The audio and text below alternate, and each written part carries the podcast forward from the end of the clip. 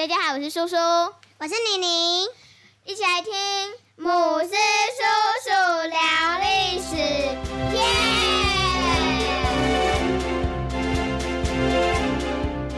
叔叔跟宁宁，你们知不知道台湾历史上第一个建立汉人政权的人是谁呢？呃，是郑成什么的吗？诶，不错哦，就是郑成功。他结束荷兰人对台湾长达三十八年的统治呢。你们知道他是怎么击退荷兰人、收复台湾的吗？我不知道耶。郑成功是国父吗？郑成功的年代比国父孙中山先生早两百多年哦。现在在台湾民间被称为开台圣王。姆斯叔叔，你可以跟我们介绍一下郑成功吗？当然没问题喽。在公元一六二四年。也就是距今快四百多年前，中国的明朝末年，日本的德川幕府初年，郑成功出生于日本平户，就是现在位于日本九州的长崎县。郑成功原名叫做郑森，森林的森。父亲郑芝龙是中国人，母亲是日本人，所以他从小便跟着母亲在日本生活，一直到六岁才跟着父亲回到中国福建。所以郑成功是混血儿耶。没错，郑森回到中国以后，郑森跟随许多老师学习中国的各式诗词学问及儒家教育，可以说是个典型的文人哦。在当时的中国明朝，频频发生天灾饥荒，导致流寇跟盗贼四处作乱，再加上山海关外的清军早就对明朝虎视眈眈。发动许多次的攻击，使得明朝几乎快要灭亡。在郑森十八岁的那一年，清军攻进北京城，建立了清朝，明朝因此而灭亡。当时有许多忠心耿耿的明朝旧臣，仍然不愿意放弃恢复明朝的希望，想要等待机会推翻清朝。于是，在南京建立了南明王朝。而从小受到儒家教育的郑森认为。为人应该要忠君爱国，所以毅然决然追随南明王朝，得到南明王朝隆武帝的赏赐，赐给他国姓朱，并且改名叫做成功，希望能成功的反清复明。因为朱这个姓是明朝皇家的姓氏，所以民间又叫他国姓爷，而清朝政府则是称他为郑成功。可是郑成功的父亲郑芝龙觉得明朝大势已去，没有复兴的机会了，所以要郑成功和他一起投降清朝。以他们父子的才能，一定可以获得清朝的重用。但忠君爱国的郑成功坚决不肯，反而劝说他的父亲继续反清复明的大业。可惜双方都坚持己见，郑成功只好带着愿意和他一起反清复明的父亲旧部，黯然的离开。这一刻。也是他决定投笔从戎的开始。姆斯叔叔，什么叫投笔从戎啊？哦，投笔从戎的意思就是指读书人放弃了文化工作，参军入伍去打仗。谢谢姆斯叔叔的解说。郑成功原本以中国南部沿海为基地，想要一路北上反攻，但是清朝派出了大批的人马对付他们。使得郑成功的军队一路败退了到厦门、金门，但这些地方的粮食不足，没办法供应郑成功的大军。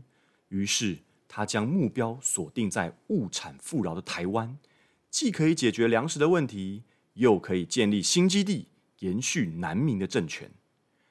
台湾从十七世纪初期开始就被荷兰人统治，虽然有民众起来反抗，但都没有成功。不过，郑成功认为还是有机会，便下定决心攻下台湾。公元一六六一年，他率领两万五千名士兵，战船数百艘，从金门的廖罗湾出发，横渡台湾海峡，趁着涨潮的时候，从台南的鹿耳门登陆，并锁定荷兰人建立的普罗明遮城，也就是现在台南市的赤坎楼，为进攻的目标。郑成功率领的是一支武装齐备的军队，除了有弓箭手，还有穿着铁质盔甲的铁人军。他们的盔甲可以盖到膝盖以下，几乎可以保护全身哦。最重要的是，郑成功的军队气势很旺，跟荷兰人交手的过程中完全不怕洋枪，个个骁勇善战，勇猛无比。即使看见战友们受到枪伤，仍然勇往直前，毫不怯战。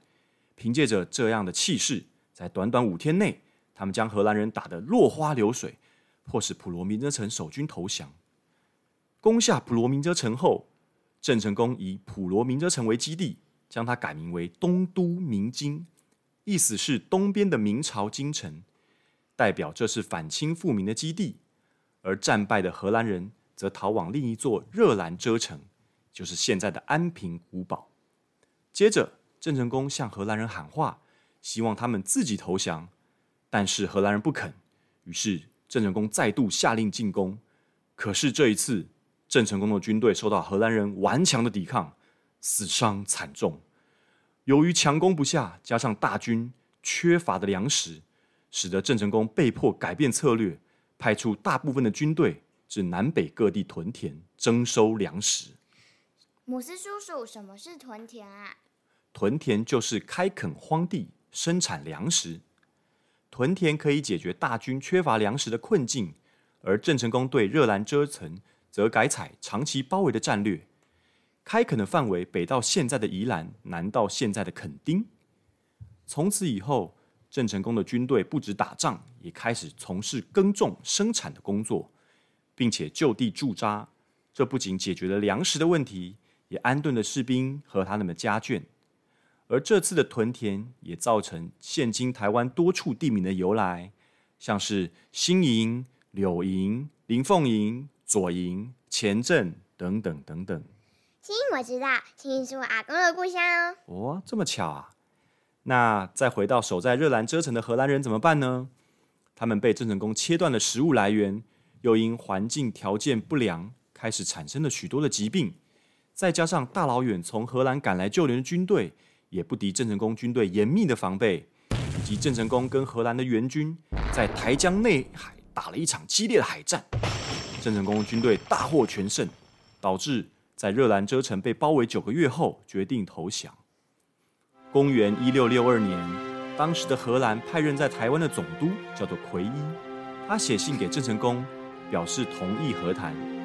经过了几次的谈判，双方约定了几项事务，例如。双方要把彼此之间的一切仇恨遗忘，热兰遮城及其城外的大炮，还有其他武器、粮食、商品、货币等物品都要交给郑成功。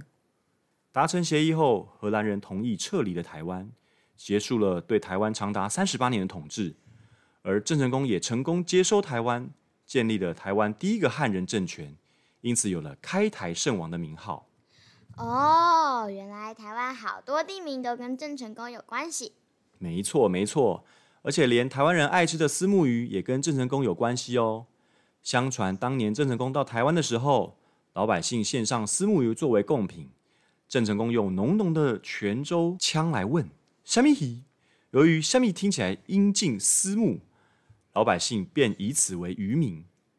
虽然这个只是个传说。但也足以显示郑成功是位对台湾的各方面的发展都造成深远影响的人物哦。以后有机会，你们也可以跟你们的朋友们分享郑成功故事哦。好，谢谢大家的聆听，我们下次见。喜欢我们的话，请记得订阅我们的频道哟。拜拜。